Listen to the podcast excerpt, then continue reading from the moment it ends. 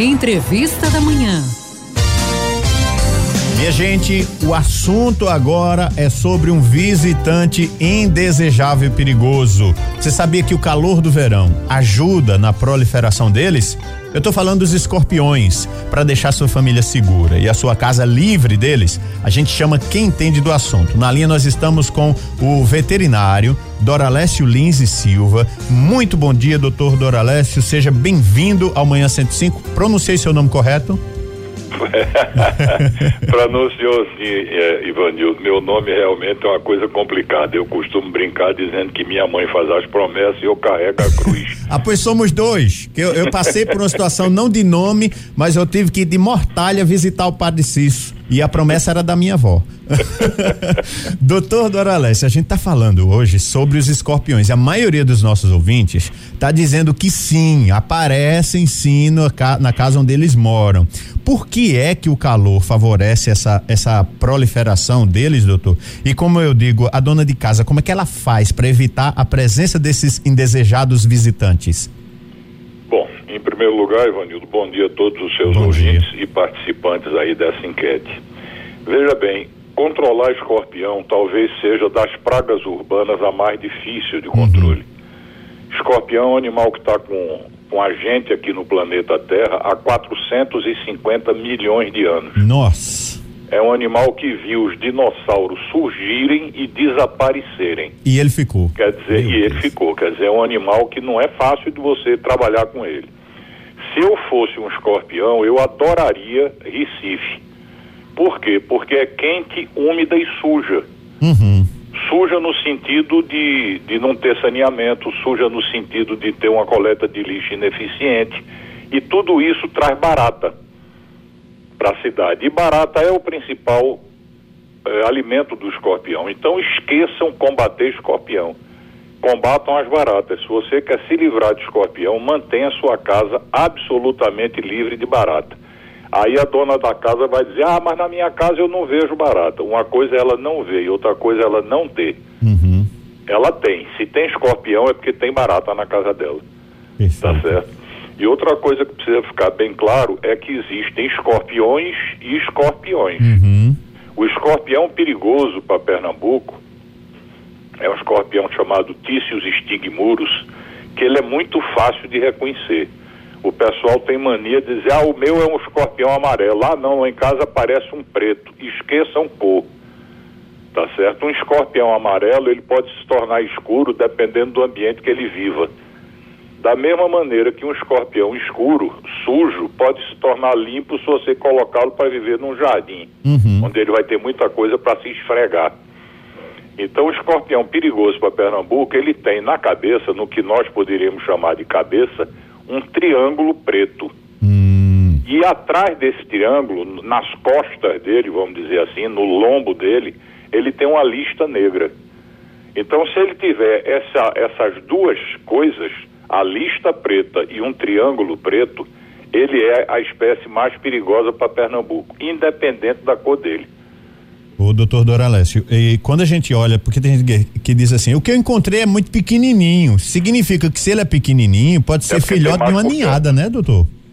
Significa, primeiro, que ele não está sozinho. Se ele é muito pequenininho, ele é um filhote recém-desgarrado da mãe, ele vai estar tá, possivelmente com companhia. Uhum. Porque o escorpião é um animal independente, ele fica nas costas da mãe até completar a terceira muda de pele. Quando ele completa a terceira muda, ele desce das costas da mãe e vai tomar conta da vida dele. Ele já está pronto para viver. Muito tá bem. certo? Nesse então, ponto, doutor é... Doralessi, o escorpião tem que ensinar muita gente por aí, né? Tem, com certeza. Ô doutor, tem algum veneno que mata escorpião? Olha, a princípio, todo veneno mataria. Certo. O problema é o veneno chegar nele. Uhum. Porque como ele é um animal muito desenvolvido, ele percebe o cheiro do, do veneno na hora que você abre a lata. E ele procura fugir, procura se evadir. E nessa fuga, ele se torna mais agressivo. Entendi. Entendeu? Então, se quiser combater escorpião de forma, inclusive, mais barata, controle as baratas. Sempre pensando nas baratas. Esqueça controlar o escorpião, porque você não vai conseguir fazer isso. Muito bom. É verdade que os escorpiões estão cada vez mais resistentes. O senhor já trouxe um dado aí de que milhões e milhões de anos esses danados já, já existem, sobreviveram a realidades até naturais é, é, é, inóspitas, vamos dizer assim. E cada vez mais eles estão resistentes. E o que é que causa essa resistência maior a eles aí, doutor? Olha, é, não é que ele esteja mais resistente, certo. ele está mais adaptado. Uhum. Então, por estar mais adaptado, ele percebe a presença do, do veneno e consegue fugir. Existem alguns escorpiões no mundo que, quando sentem cheiro de inseticida, cavam um buraco e ficam nesse buraco por 11 meses, sem comer e sem beber, uhum. esperando passar o efeito do inseticida. Então adianta você usar inseticida para um animal desse? 11 Eu meses. acho que é perda de tempo. Agora, que existe, existe. Uhum. Existem os inseticidas aí específicos para escorpião. É, o nome comercial dele é Fican, uhum. é específico para escorpião, agora é muito caro. Não vale Existem outros que são umas bolinhas que você não vê, umas bolinhas microscópicas, chamada microcapsulado, são inseticidas microcapsulados, que essas cápsulas grudam no escorpião e pela ação do tempo elas estouram e liberam o veneno. Mas são coisas assim que inviabilizam pelo preço, entendeu? Uhum. São muito caros. Então, vamos combater a barata, Baratas. sempre matar a barata. Eu gostei muito dessa, dessa dica importante. Gente, quando a gente traz um, um profissional aqui para falar conosco, nós trazemos por, primeiro, uh, o respeito que a gente tem ao trabalho desses profissionais e principalmente o doutor Doralés, que é um especialista, que inclusive tem um livro que fala de animais peçonhentos, não é isso, doutor? Fale pra gente dessa obra, porque a gente sente a propriedade que o senhor fala e a liberdade que o senhor tem para falar do assunto, e isso nos engrandece muito tê-lo como entrevistado. Fale pra gente, o senhor já escreveu sobre esses danados já, desses animais é, peçonhentos? É um livro muito simples, direcionado ao povo é, médio, comum. Uhum. Né? Não, não é um livro para classe médica nem técnica, né? Cientista, nada uhum. disso. É um livro de perguntas e respostas sobre animais venenosos e peçonhentos. Então, ali naquele livro você tem trezentas e poucas perguntas que vão desde serpente até caravela. Nossa. Né? Então, se fala de tudo quanto é acidente, quais são os primeiros socorros, o que é que deve ser feito, o que é que não pode ser feito, porque é uma crendice muito grande. Inclusive, o livro trata disso também, mitos e crendices. Né, a respeito dessa, dessa coisa que a gente ouve falar e aquilo se torna verdade. Então é um livro muito simples, muito comum, barato, inclusive, é um livro de fácil acesso. O livro custa 40 reais, tá certo? E foi lançado esse ano, no início desse ano a gente lançou ele. O senhor diz então, o título para a gente, doutor? Quem quiser, inclusive, se algum ouvinte aí, você Isso. me permita fazer. Ah, assim, claro.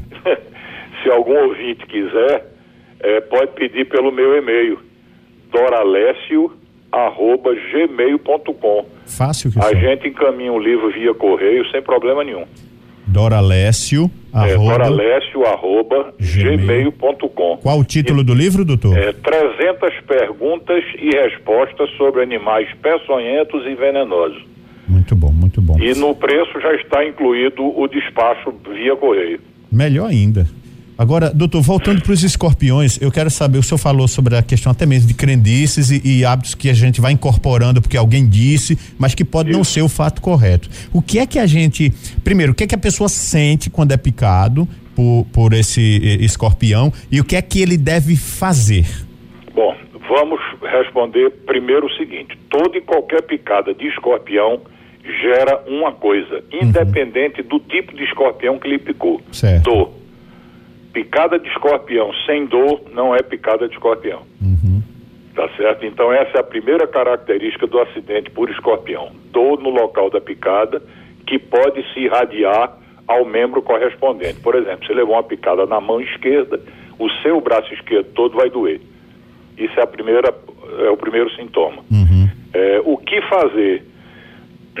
Dependendo da idade da pessoa acidentada, crianças de 0 a 7 anos, colocar no carro imediatamente e levar para o CEATOX, o Centro de Atendimento Toxicológico, no HR, ou na antiga Secretaria de Saúde ali na Fernandes Vieira. Uhum. Tá certo? Lá, praça, essa praça Oswaldo Cruz, ali na Boa Vista, né? Não quer dizer que vá tomar soro imediatamente, uhum. não. Vai ficar em observação, tá certo? Vai ter que tomar uma vacina antitetânica, isso é, é, é protocolo, e vai ser observada num período de seis horas.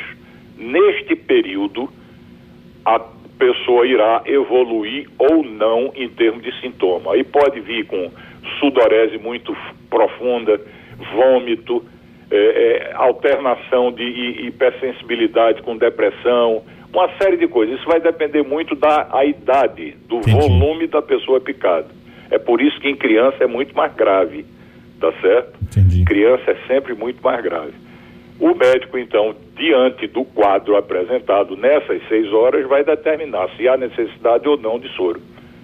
Muito bom, muito bom. Ô, ô doutor, tem uma pergunta aqui, dizendo assim, Vando, pergunte ao doutor se as pessoas que sofrem de hipertensão ou diabetes são mais vulneráveis à, à picada de, de escorpião? Corre risco de morrer, doutor?